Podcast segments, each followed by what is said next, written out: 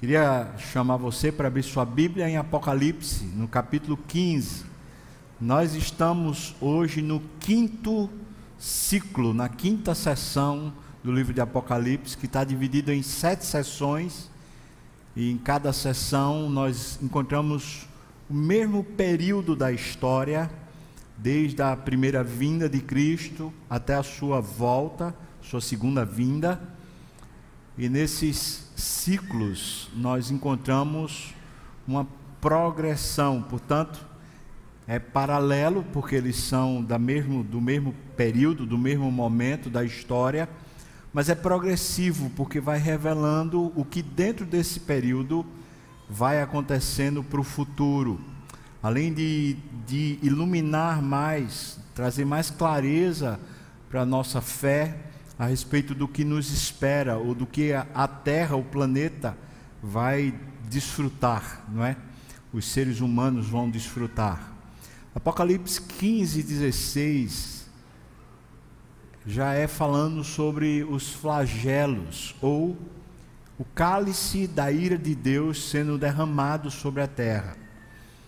Se nas trombetas nós vimos um juízo parcial de Deus, sempre a terça parte, portanto, nunca era sobre o todo, mas apenas parcialmente. Quando nós chegamos no capítulo 15 e 16, nós encontramos o juízo derramado de Deus na sua totalidade. É a consumação da ira de Deus. E antes que a gente comece a ler, nós precisamos entender: todo ser humano passa por esse, por esse momento. Todos nós. Todos os que já morreram, já passaram por esse momento. Portanto, essa história está se cumprindo já. A ira de Deus sendo derramada em forma de um cálice. Então, os que já morreram, já passaram pelo tribunal, já passaram pelo juízo porque ao homem está ordenado morrer uma só vez, e depois disso segue-se o juízo. Então, o que vamos ler sobre a ira de Deus, a consumação dessa ira tem a ver com a morte dos que já morreram, mas tem a ver também com a, o processo da chegada da segunda vinda de Cristo. Nós vamos ler o capítulo 15 e o capítulo 16. Eu vou pedir, à medida que eu for lendo, que alguns textos você leia comigo, tá bom? Vamos lá. Vi no céu outro sinal grande e admirável. Eram sete anjos, tendo os sete últimos flagelos, pois com estes se consumou, consumou a cólera de Deus.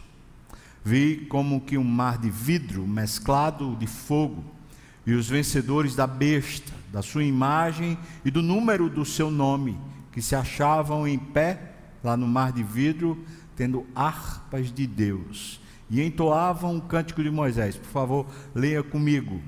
Vamos lá? Servo de Deus e o cântico do Cordeiro, dizendo: Grandes e admiráveis são as tuas obras, Senhor Deus Todo-Poderoso. Justos e verdadeiros são os teus caminhos, ó Rei das nações. Quem não temerá e não glorificará o teu nome, ó Senhor? Pois só tu és santo. Por isso todas as nações virão e adorarão diante de ti, porque os teus atos de justiça se fizeram manifestos. Que bênção! Vou seguir então a leitura, diz: Depois dessas coisas, olhei e abriu-se no céu o santuário do tabernáculo do testemunho. E os sete anjos que tinham os sete flagelos saíram do santuário, vestidos de linho puro e resplandecente, e cingidos ao peito com cintas de ouro. Então, um dos quatro seres viventes deu aos sete anjos sete taças de ouro cheias da cólera de Deus, que vive pelos séculos dos séculos. O santuário se encheu de fumaça procedente da glória de Deus e do seu poder, e ninguém podia penetrar no santuário enquanto não se cumprissem os sete flagelos dos sete anjos. Ouvi ainda, dos, vinda do santuário, uma grande voz dizendo aos sete anjos: Ide e derramai pela terra as sete taças da cólera de Deus. Saiu, pois, o primeiro anjo e derramou a sua taça pela terra, e aos homens portadores da marca da besta e adoradores de sua imagem sobrevieram úlceras malignas e perniciosas. Derramou o segundo a taça, a sua taça no mar, e este se tornou em sangue como de morto, e morreu todo ser vivente que havia no mar. Derramou o terceiro a sua taça nos rios e nas fontes das águas, e se tornaram em sangue. Então ouvi o anjo das águas dizendo: Tu és justo, tu que és e que eras, o santo, pois julgastes essas coisas, porquanto derramaram sangue de santos e de profetas, também sangue lhes tem dado a beber, eles são dignos disso. Ouvi do altar que se dizia: Certamente, ó Senhor Deus, Todo-Poderoso, verdadeiros e justos são os teus juízos. O quarto anjo derramou a sua taça sobre o sol, e foi-lhe dado queimar os homens com fogo. Com efeito, os homens se queimaram com um intenso calor e blasfemaram o nome de Deus, que tem autoridade sobre, sobre estes flagelos, e nem se arrependeram para lhe darem glória. Derramou o quinto anjo a sua taça sobre o trono da besta cujo reino se tornou em trevas. E os homens remordiam a língua por causa da dor que sentiam, e blasfemaram o Deus do céu por causa das angústias e das úlceras que sofriam, e não se arrependeram de suas obras. Derramou o sexto anjo a sua taça sobre o grande rio Eufrates, cujas águas secaram, para que se preparasse o caminho dos reis que vem do lado do nascimento do sol. Então, vi sair da boca do dragão, e da boca da besta, e da boca do falso profeta, três espíritos imundos semelhantes a rãs, porque eles são espíritos de demônios, operadores de sinais, e se dirigem aos reis do mundo inteiro com o fim de ajuntá-los para a peleja do grande dia do Deus Todo-Poderoso. Eis que venho como ladrão, como quem como vem um ladrão. Bem-aventurado aquele que vigia e guarda as suas vestes, para que não ande nu e não, e não se veja a sua vergonha. Versículo 16, vamos lá, irmãos? Então, os ajuntaram no lugar que em hebraico se chama Armagedon. Então derramou o sétimo anjo a sua taça sobre o ar e saiu grande voz do santuário do lado do trono, dizendo: Feito está. E sobrevieram relâmpagos, vozes e trovões, e ocorreu grande terremoto, como nunca houve igual desde que a gente sobre a terra. Tal foi o terremoto, forte e grande. E a grande cidade se dividiu em três partes, e caíram as cidades das nações. E lembrou-se Deus da grande Babilônia para dar-lhe o cálice do vinho do furor da sua ira. Versículo 20 e 21, por favor, leia comigo. Vamos lá? Todas as ilhas fugiram e os montes não foram achados. Também desabou do céu sobre os homens grande saraivada, com pedras que pesavam cerca de um talento e por causa do flagelo da chuva de pedras, os homens blasfemaram de Deus, porquanto o seu flagelo era sobremodo grande. Amém. Vamos orar, irmãos. Senhor, nos ilumine mais uma vez, eu te peço. Tenha misericórdia de nós. O Senhor sabe que hoje pode ser um dia definidor um dia que divide a nossa história entre antes e depois. E o que eu te peço, Senhor, é que de maneira tal o Senhor clareie a nossa mente, que o nosso espírito seja iluminado, Pai. Oh Deus, nome de Jesus. Amém, Senhor. Os primeiros capítulos, os capítulos 1 a 3, nós encontramos as cartas de Jesus à sua igreja, falando como ela é protegida pelo Espírito e como Jesus mesmo passeia pelo meio da sua igreja. Depois, nos capítulos 4 a 7, nós vimos o trono de Deus e o cordeiro abrindo os selos, e os selos representam a perseguição do mundo contra a igreja, a perseguição diabólica. Nos capítulos 8 a 11, nós encontramos as sete trombetas. É Deus fazendo um juízo parcial, trazendo justiça sobre a terra, começando a organizar o cenário. Nos capítulos 12 a 14, nós encontramos a trindade satânica, e nessa trindade satânica nós vemos o diabo, o anticristo e o falso profeta. As duas bestas, bestas, a besta que emerge do mar, a besta que emerge da terra e a serpente. E quando vimos essa trindade maligna, essa trindade satânica, nós vimos que elas criaram um sistema, um sistema global, um sistema que se chama Babilônia, uma vida sem Deus, um sistema de vida que busca a própria suficiência, o próprio prazer e alija Deus da história, colocando Deus fora do seu trono. Agora nós chegamos nos capítulos 15 e 16. É o quinto ciclo, a quinta sessão, e está óbvio para nós que se trata sobre o juízo de Deus, o cálice da ira de Deus sendo derramada sobre a terra. Então a pergunta que surge é: quando na história as trombetas do juízo, as pragas iniciais, não conduzem os homens ao arrependimento, à conversão, o que é que o que é que acontece com eles? Quando as pessoas não se arrependem, mesmo vendo a justiça de Deus sendo derramada sobre a terra, o que é que acontece com esses impenitentes?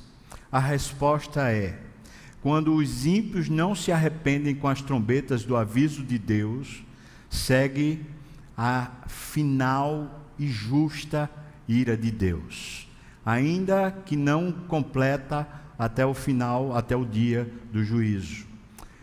Como são concomitantes, isso faz a gente entender que à medida que as trombetas estão soando, vez por outra, Deus também derrama a sua ira porque elas são concomitantes, elas são da mesma fase. Ah, essas taças da ira de Deus são as últimas. Não há mais tempo para arrependimento quando chega a ira de Deus. Aos ímpios endurecidos, a morte os colocará inevitavelmente diante do Deus irado. Portanto, para muita gente, o cálice da ira de Deus já aconteceu quando morreram. Mesmo antes de morrer, eles poderão ter cruzado a última linha da esperança entre a paciência de Deus e a sua ira. Ou seja, veja por exemplo 1 João capítulo 5, versículo 16, que fala assim: Se alguém vir a seu irmão cometer pecado não para a morte, pedirá e Deus lhe dará vida. Aos que não pecam para a morte. Ou seja, há pecados para a morte, há pecados para a morte eterna, há pecados para o juízo eterno de Deus, e disso nenhum ser humano, por mais poderoso, por mais nobre, por mais inteligente e por melhor que seja ética e moralmente, nenhum ser humano pode se livrar. Então, esse primeiro capítulo que lemos, capítulo 15, ele está dividido basicamente em três visões que João vê. Primeira visão está no versículo primeiro, veja o que diz: Vi no céu outro sinal grande e admirável. O que ele viu foram sete anjos, tendo os sete últimos flagelos, pois com estes ali se consumou a ira de Deus. A ira de Deus é derramada então sobre os impenitentes, conforme está lá no capítulo 9, versículo 21 de Apocalipse, capítulo 16, versículo 9 também de Apocalipse. As trombetas advertem enquanto as taças são derramadas. Esses impenitentes são aqueles que receberam, conforme está aqui no capítulo 13, versículo 16, e também no capítulo 16, versículo 2, são aqueles que receberam a marca da besta. E a marca da besta é um símbolo de alguém que vive para si mesmo, não vive para Deus. Portanto, é adorador do próprio ego e não adorador do Senhor. São aqueles que adoram o dragão e são dominados pelas duas bestas para viverem e servirem a Babilônia, a grande meretriz. Entendendo, irmãos, e tudo isso é uma linguagem de código, conforme a gente vem explanando nessa série sobre Apocalipse, entendendo que a Babilônia em Apocalipse não se trata de uma região na terra, mas se trata de um sistema global para viver para si mesmo, para viver para o conforto, para viver para ah, enriquecimento, para ganância, para ser rico, próspero aqui na terra, para se, se dar bem aqui na terra. Esse é o sistema chamado Babilônia em Apocalipse, que é representado por uma cidade, assim como Jerusalém em Apocalipse representa um sistema, o sistema daqueles que vivem para o Senhor Deus. Já morreram para si mesmos e agora vivem para a glória de Deus. Esses são chamados de Jerusalém ou a nova Jerusalém que desce do céu. Nas trombetas, apenas um terço da terra, do mar, dos rios, do sol, dos homens são atingidos, mas nas taças a ira de Deus se consuma. Portanto, ela cai sobre todos. Para nós que somos chamados de salvos, nós recebemos um sinal antes. Quando Cristo morreu na cruz, ele nos selou por meio do seu Santo Espírito. E nós não temos mais a marca da besta, mas temos sim a marca do cordeiro sobre nós, sobre a nossa fronte. E portanto nós somos diferentes. Nós somos aqueles, eu estou falando aqueles que são salvos, tá? Não, coloco, não estou pensando num hall de membros de igreja, mas eu estou pensando naqueles que de fato foram salvos e vivem para o Senhor, não vivem mais para si mesmos. Veja, a segunda visão vai do versículo 2 até o versículo 4. O que é que João vê? Ele diz que vê como que um mar de vidro, e ele está mesclado de fogo. E ele vê também os vencedores da besta. E esses que são os vencedores da besta, eles estão cantando. Que história é essa? Bom, o mar de vidro está no capítulo 4. O mar de vidro é o lugar do trono de Deus, portanto, a presença de Deus lá no céu. E o mar de vidro é um sinal, é um símbolo a respeito do caos na terra. Quando a, a Apocalipse usa a expressão sobre o mar, muitas vezes ela está sendo uma linguagem figurada e não uma linguagem cabal. Sendo assim, o mar de vidro fala sobre o caos da existência humana, e por ser de vidro para Deus, esse caos é totalmente transparente Deus não se equivoca, Ele sabe exatamente o que caos é esse que nós vivemos no planeta Terra. Ele sabe o caos do nosso coração, Ele sabe o caos da nossa família, Ele sabe o caos da nossa mente e Ele não se equivoca. Portanto, Ele está dizendo que lá nesse lugar, ou seja, no trono de Deus, Ele está vendo os vencedores da besta, aqueles que morreram e estavam no sangue, no sacrifício de Cristo, esses que morreram estão lá no céu como vencedores. Eles já passaram pelo juízo de Deus, porque o juízo de Deus para aqueles que são salvos aconteceu em Cristo Jesus lá na cruz. Então, eu e você precisamos entender isso muito bem. Veja só, quando Cristo está morrendo na cruz, no meu lugar, ele está sofrendo a ira de Deus no meu lugar. Mas se eu não sou salvo pelo sacrifício de Cristo, quando eu morrer, eu sofrerei a ira de Deus eterna. Então Jesus, ou Jesus sofre no meu lugar, ou então eu mesmo sofro a condenação eterna da ira de Deus. Aqui está dizendo que esses que estão no trono de Deus, no mar de vidro, esses venceram a besta. E é interessante porque eles venceram a besta morrendo morrendo pela fé. Em vez de cederem ao sistema e viverem para o mundo, eles preferiram viver para Deus. E mesmo quando eles foram confrontados pelo sistema e finalmente foram mortos pelo sistema, eles não negaram a sua fé, e é assim que se vence a besta. A terceira visão nós encontramos do versículos 5 a 8.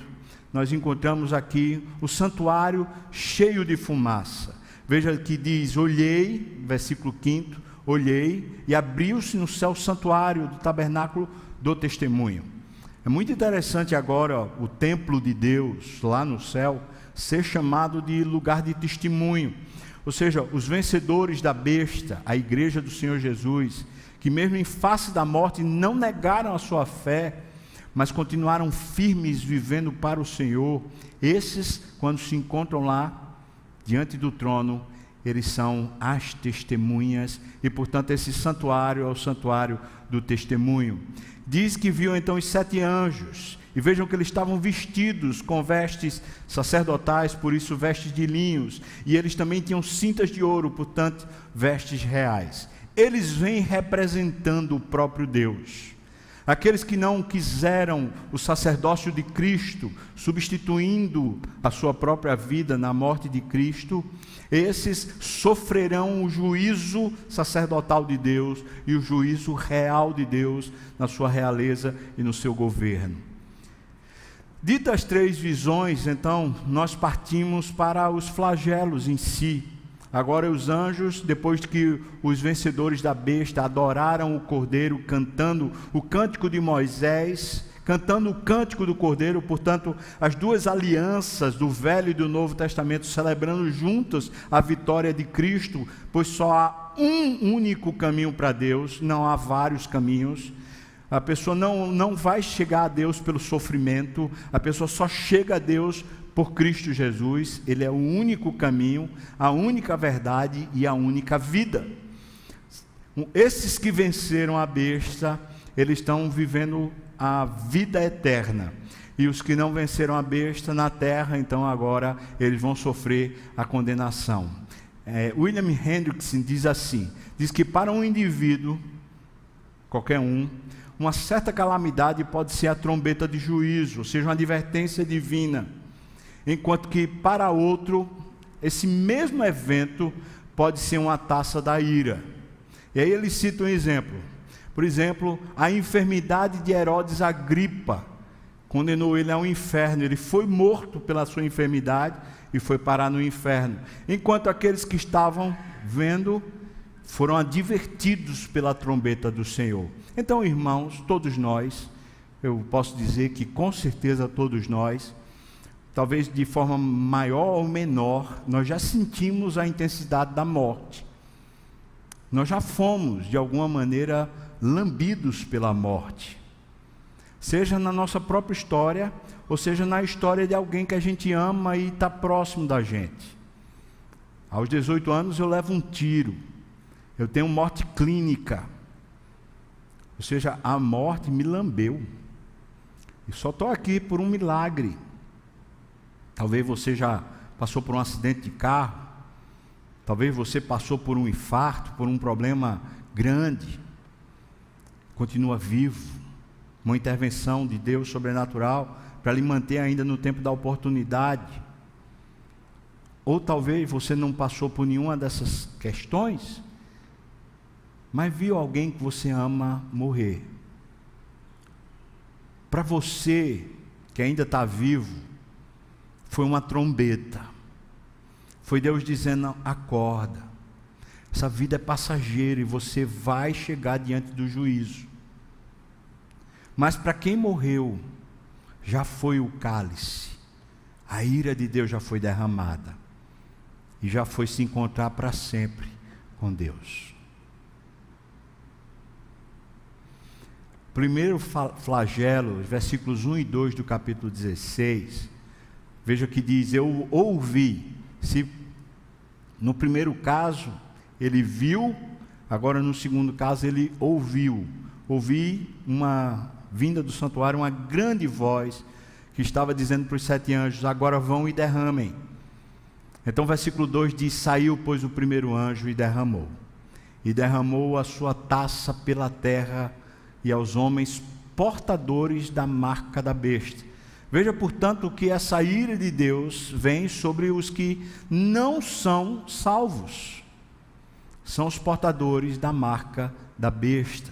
Esse primeiro flagelo não é uma advertência, agora é punição mesmo, é morte eterna. Todos aqueles que não têm o selo de Deus, esses são marcados pela besta. Nesse caso, não há meio termo. Quem não é por Cristo é contra Ele. E não adianta ser bonzinho se você não for salvo por Cristo Jesus, você é contra Ele. Não há neutralidade em relação a Deus. No tempo do fim, a religião não será mais algo nominal. Você diz assim: ah, eu sou crente, ah, eu sou membro da igreja, mas você não participa de nada. Você não vive lá fora para a glória de Deus. As suas finanças, a sua família, a sua história, não é para que Deus seja exaltado, é simplesmente para você ter conforto, para se capitalizar e ter um dia melhor. Esses são os que têm a marca da besta, porque por enquanto possuem uma religião nominal.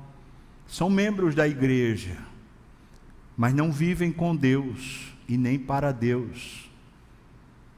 Nesse tempo, quando chega o cálice, o nominalismo religioso vai à falência, porque o juízo vai pegar de fato os que têm a marca da besta, conforme está aqui. A humanidade está dividida entre os selados de Deus e os selados da besta, entre os seguidores do cordeiro e os seguidores do dragão, entre os que estão diante do trono e aqueles que serão atormentados eternamente. Aqui, irmãos, acaba a ideia do universalismo, ou seja, tem gente que acredita que no final Deus é tão bonzinho que ele vai deixar todo mundo no céu. Isso é uma mentira do diabo. Que Deus é bom.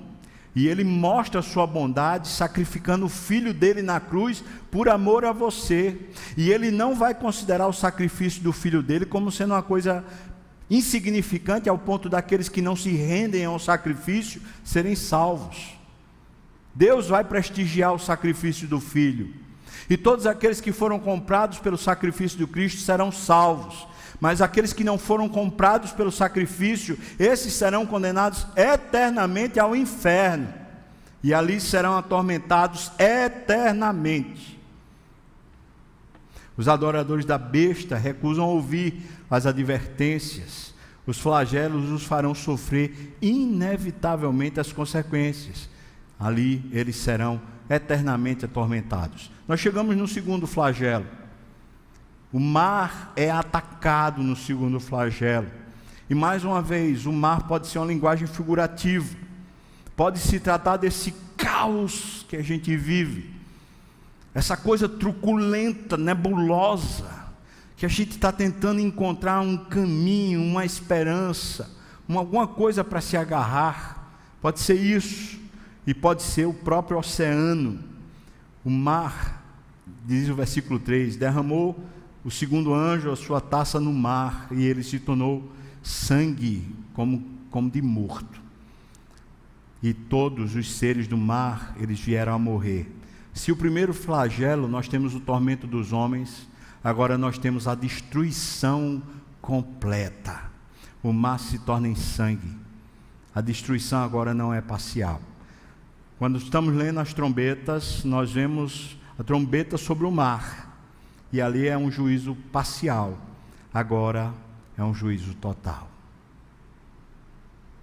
Mar também pode trazer o sentido da distância e o sentido da grandeza, falando quanto a grandeza da justiça de Deus vai se estender por toda a terra, tornando toda esperança e toda busca humana em morte e em sangue. Nós chegamos ao terceiro flagelo. Nos, está nos versículos 7, 4 a 7 do capítulo 16. Os rios são atacados, nas trombetas, as fontes das águas potáveis são atacadas. Agora chega a ira de Deus e o flagelo de Deus ataca os rios. Deus derramou a sua taça nos rios, nas fontes das águas e se tornaram também em sangue. Uma clara referência ao êxodo, a saída lá de Israel do Egito. As fontes das águas e os rios transformam-se em fontes de sangue. Deus é apresentado como um juiz onipotente, justo, eterno, santo e vingador. O julgamento de Deus atingiu o mundo que se rebelou contra Deus, e a sua justiça veio sobre aqueles que estavam martirizados ou foram martirizados pelo mundo. Deus está se contrapondo ao mundo, a esse sistema arrogante de vida que não teme a Deus e nem vive para Deus. Queria que você entendesse, meu irmão. Você que tem uma vida espiritual superficial, você que não lê a Bíblia, não lê, você diz: Não, mas eu fui criado na igreja. Mas você não lê a Bíblia. Você que não ora. Diz: Não, mas minha mãe ora por mim. Não, a igreja está orando, mas você não ora. Você que é extremamente faltoso na própria igreja. Esses são sinais visíveis para você mesmo ver que você não é salvo. Não se iluda. Não ponha uma, sabe, uma película sobre o seu rosto. Isso não é botox. Isso é falso. Isso é mentiroso. Você vai ser condenado ao inferno. A vida com Deus é uma vida real. É uma vida de paixão por Cristo. É uma vida de desejo por servi-lo, honrá-lo. A Bíblia é a palavra de Deus e nós amamos. A oração é o privilégio dos santos e nós adoramos orar. E se você não tem essas marcas, eu quero que você se avalie se você de fato será encontrado diante de Deus pelo sacrifício de Cristo ou pela, pelo cálice da ira de Deus. As fontes das águas, então, representam uma secura que vem sobre a terra. Quarto flagelo, o céu é atacado. Versículos 8 e 9 diz: O quarto anjo derramou sua taça sobre o sol e foi-lhe dado queimar os homens com fogo talvez uma decorrente da outra, chega esse caos e um calor insuportável, uma destruição da vida humana, de, das condições de vida no planeta por um calor causticante. A punição agora é mediante a intensificação do calor do sol. O escurecimento do sol, que foi a trombeta, não não surtiu efeito. Agora o calor diante do qual não se pode fazer nada, a pessoa seca e começa a morrer. Nessas circunstâncias, a presença de Deus é reconhecida. Mas aqui diz que eles, quando reconhecem o juízo de Deus, eles blasfemam.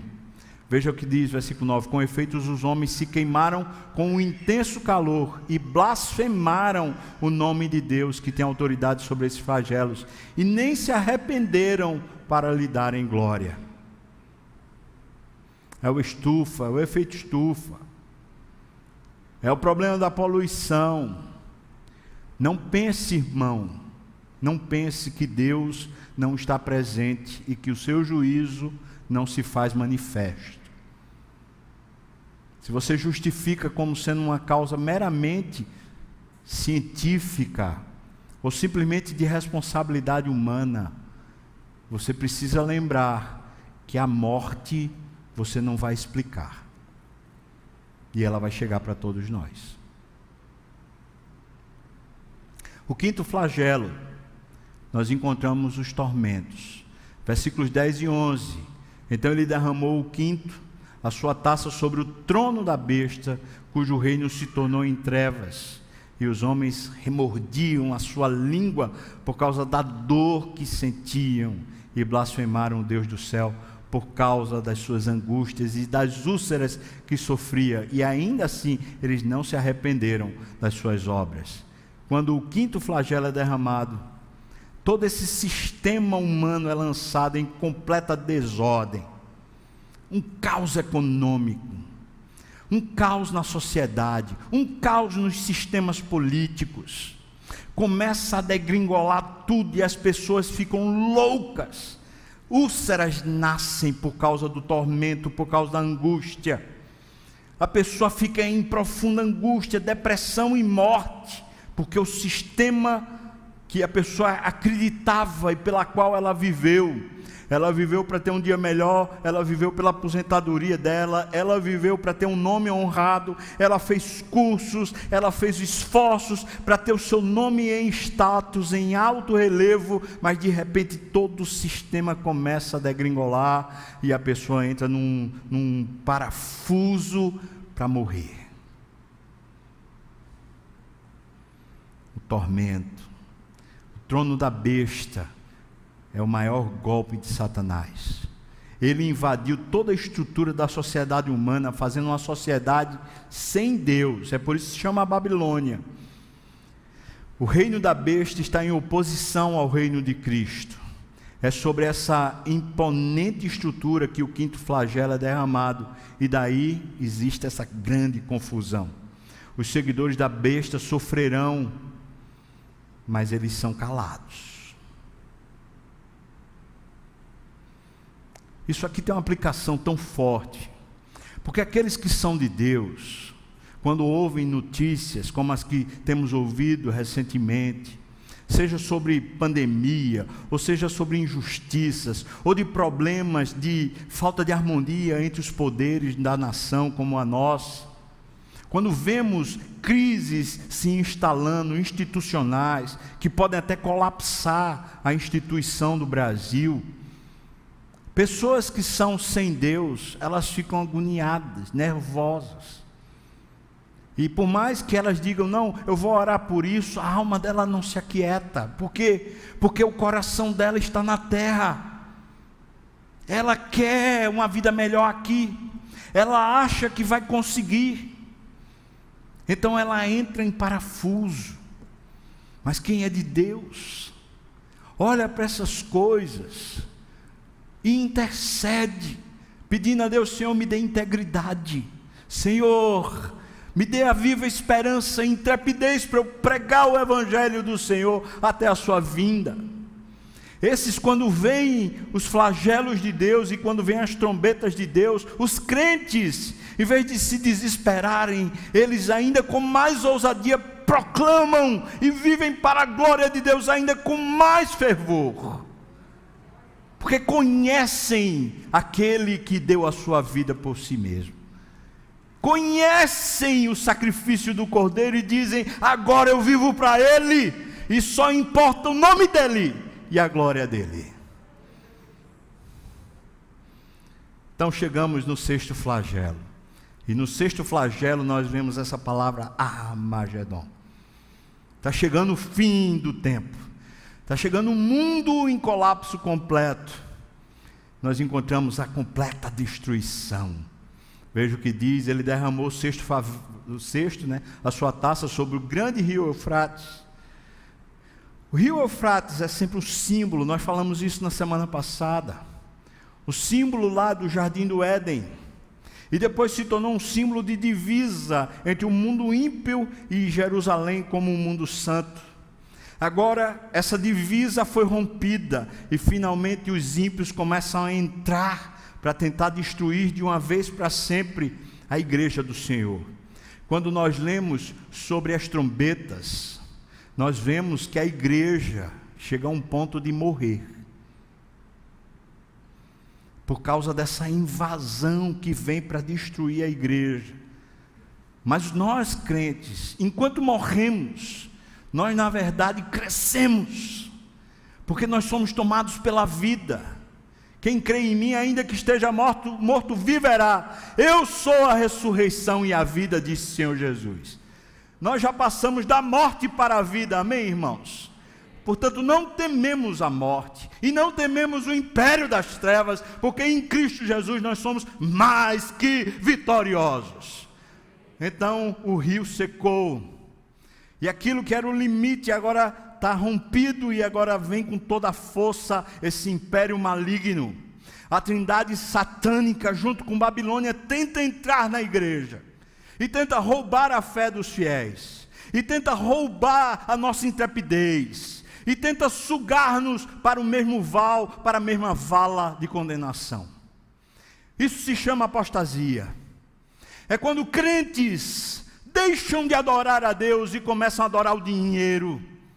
Deixam de adorar a Deus e começam a adorar um sistema financeiro ou um sistema de ideologia humano a esquerda com sua ideologia, a direita com sua ideologia, e os que são cristãos vivem para Deus e não para sistemas de governos humanos. Amém, irmãos?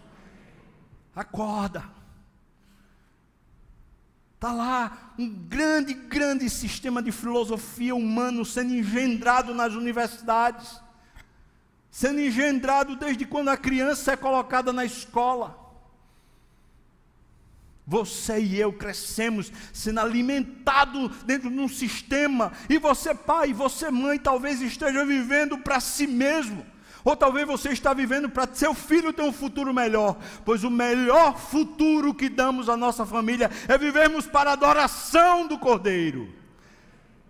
É eu e você sermos, estou falando de pais e mães, nós sermos servos de Cristo, adoradores de Cristo com o nosso exemplo, nós mostrarmos para os nossos filhos que só tem um grande, só tem um que é digno, só tem um que merece adoração, e o nome dele é Jesus. Só ele merece a nossa adoração. Nesse sexto flagelo, quando o anjo derramou, as águas secaram para que o rio fosse aberto, e agora um grande exército, e uma proclamação de todos os reis, de todos os sistemas, eles se engendram para matar a igreja. Capítulo 16, versículo 12, fala que as águas do rio Eufrates secaram, abrindo um caminho para a invasão do inimigo.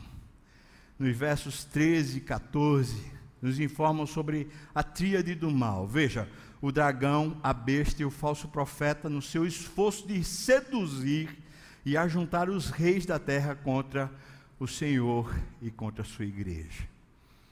Esses espíritos imundos representados aqui, eles representam ideias, filosofias, ideologias, narrativas que vão tomando a nossa mente representam planos, projetos, métodos satânicos introduzidos dentro da esfera do pensamento humano e das suas ações. Quem vive pela fé, vive para conhecer a Deus. E tem a Bíblia como sendo seu recurso primordial, essencial. A Bíblia não é um, um livrinho de histórias a Bíblia é a voz de Deus e o poder de Deus se manifestando dentro do nosso coração.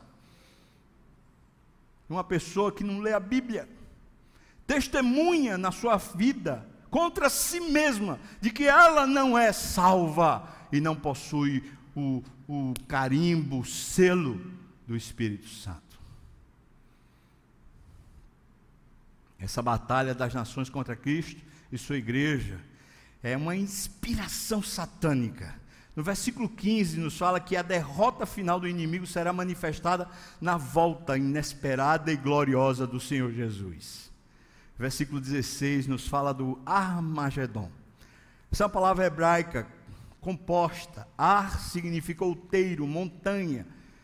E Magedon seria Megido, que significa lugar de multidões. Na verdade, é um grande pátio que existe no meio do terreno de Israel. Um pátio, porque é um vale. E ali aconteceram histórias e mais histórias. Quem teve o privilégio de ir lá e ver aquele lugar, sabe que o Armagedon já está lá. É um monte. E é um monte composto de histórias, porque ele não é um monte feito pela natureza, é um monte feito pelas histórias humanas. Civilizações em cima de civilizações foram construindo estruturas, cidades que foram sucumbindo e outras fizeram em cima, em cima, em cima, até que criaram esse monte. E nesse lugar, nós lemos a história do Apocalipse. Falar nisso, irmão, se Deus permitir, ainda esse ano a gente vai para Israel. Amém? Amém, né? Pelo menos alguns. Vamos embora, irmãos, se Deus quiser. Nós vamos lá, também nesse lugar. Esse lugar é um lugar de muitas batalhas decisivas em Israel. E esse ficou famoso por duas grandes vitórias: a vitória de Baraque contra os cananitas e a vitória de Gideão contra os midianitas. E é lindo ver essa história lá, no local. Porque quando Gideão foi com seus 300 valentes contra os midianitas, o texto diz que era de se perder de vista a multidão que não se podia contar. Você não conseguia ver nada no seu um exército de gente vindo ao encontro, mas ele venceu. E também dois grandes desastres aconteceram na história: a morte de Saul e a morte do rei Josias aconteceram nesse vale, nesse lugar do Megido. Armagedon, portanto, é um símbolo. Você talvez assistiu Deixados para Trás, ou talvez você leu aquele, aquela trilogia lá de Tim LaHaye, que você vê lá um, um monstro como se fosse a besta, como se fosse o diabo. E parece que todo mundo está lutando com armas, com canhões, com balas, como se essa fosse a batalha. O Armagedon fala de uma grande batalha espiritual. A igreja sendo enfrentada, confrontada pelos sistemas malignos. E muitos que se dizem crentes sucumbindo e apostatando da sua fé, ainda estão com o nome no hall de membros, mas não servem mais o Cordeiro. Largaram, desistiram, eles estão servindo o dinheiro. Ninguém pode servir a dois senhores. Ou você serve a Deus, ou você serve a riquezas. Portanto, fala da batalha final, da vitória final, quando Cristo virá em glória e triunfará sobre todos os seus inimigos. É apenas um símbolo da vitória cabal de Cristo quando ele voltar. Porque se a igreja parece que foi derrotada, porque finalmente o mundo e o diabo começam a matar, literalmente matar os crentes, por outro lado, esse mesmo exército que é morto aqui na terra está lá diante do trono, no mar de vidro cheio de fogo, e estão cantando o cântico do Cordeiro e estão celebrando a vitória de Cristo. Estão cantando o cântico de Moisés. Interessante aqui, talvez um relato, ver se eu consigo achar. 200 e 87.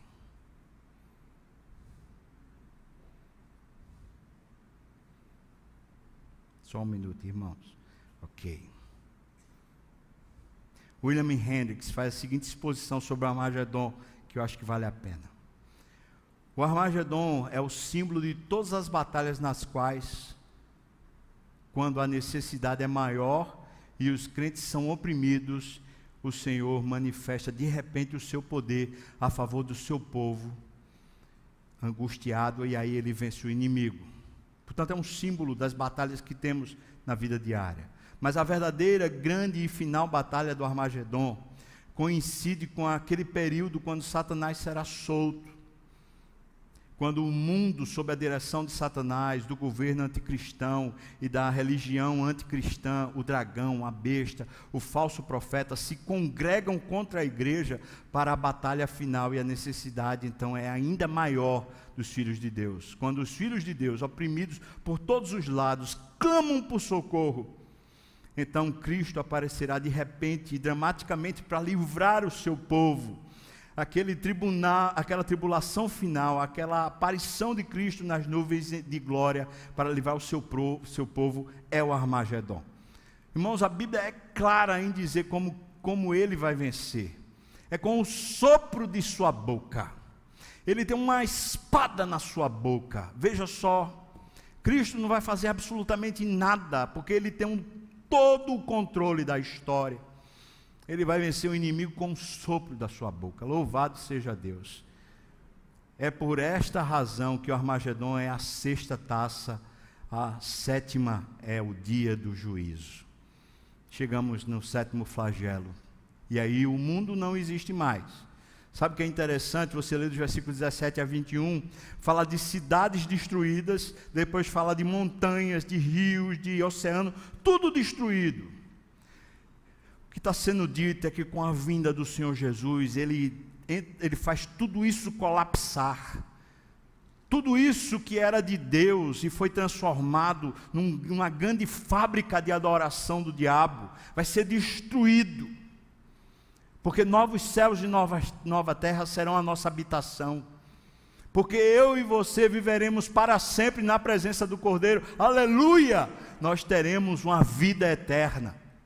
Quando falamos sobre a sétima, o sétimo flagelo, a sétima, sétima taça sendo derramada, o que lemos? Nós lemos Cristo transformando essa história cronológica na eternidade onde a história finalmente encontra seu ápice. Aqueles que são julgados vão ser condenados eternamente ao inferno, e aqueles que estão em Cristo então viverão plenamente. Aleluia! Amém, irmão? Você faz parte de qual? Qual time? Esta é a última cena da história. É a vitória de Cristo completa os reinos deste mundo cairão, os inimigos serão vencidos e a igreja triunfará. Cristo virá em glória, a história terá o seu desfecho.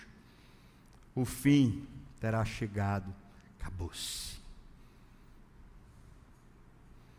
Se você não acredita na Bíblia, então continue vivendo a sua vida como se Deus não fizesse nada.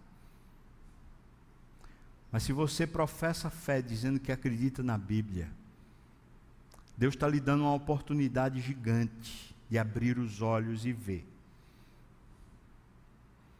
Ou se vive para Deus, ou se vive para o diabo.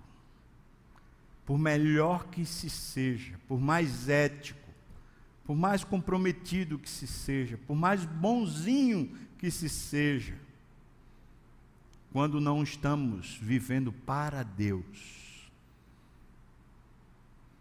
nossa vida será julgada e condenada. Quero chamar você para assumir diante de Deus a sua fé. Talvez Cristo hoje queira reativar, reanimar, restaurar a fé de alguns aqui. Porque hoje é o dia da visitação do Senhor. Talvez Cristo hoje quer dar a você, pela primeira vez na sua vida, fé. Para você dizer: não quero mais viver para mim mesmo, ajuda-me, Senhor. Eu quero viver para ti. E entregar sua vida ao Senhor Jesus. Quem é você hoje? Você é alguém que tem a marca do cordeiro ou você é alguém que tem a marca da besta?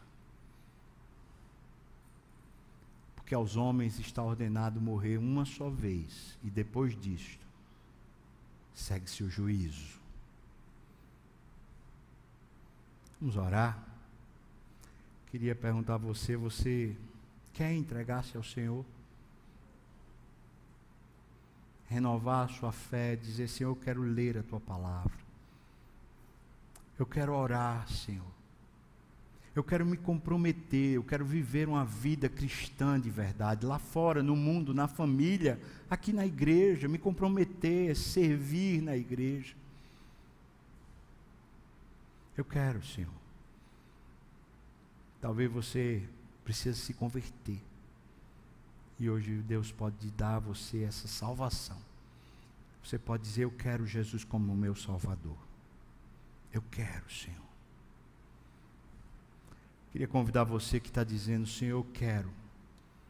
Seja no primeiro caso, para a fé ser reanimada e fortalecida, um compromisso pessoal, ou seja para o segundo caso, uma salvação que chega para você hoje. Queria convidar você a ficar de pé, caso você esteja dizendo eu quero, fique de pé, eu queria orar por você e orar com você. Amém. Amém.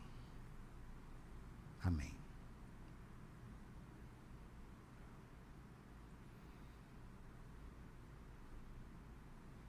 Senhor,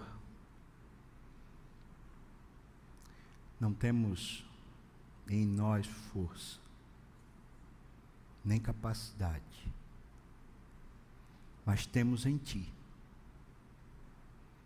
E nós cremos nisso. Por isso, Senhor, aquilo que o Senhor um dia começou, agora eu te peço que o Senhor reanime, fortaleça os irmãos que estão à margem, dispersos, frágeis. Meu Pai, aquece o coração. Mas também, Senhor, eu te peço por pessoas que hoje estão dizendo: Eu quero Jesus como meu Salvador. Senhor, toma-os nas tuas mãos também. Seja um caso, seja outro, nós queremos, Pai.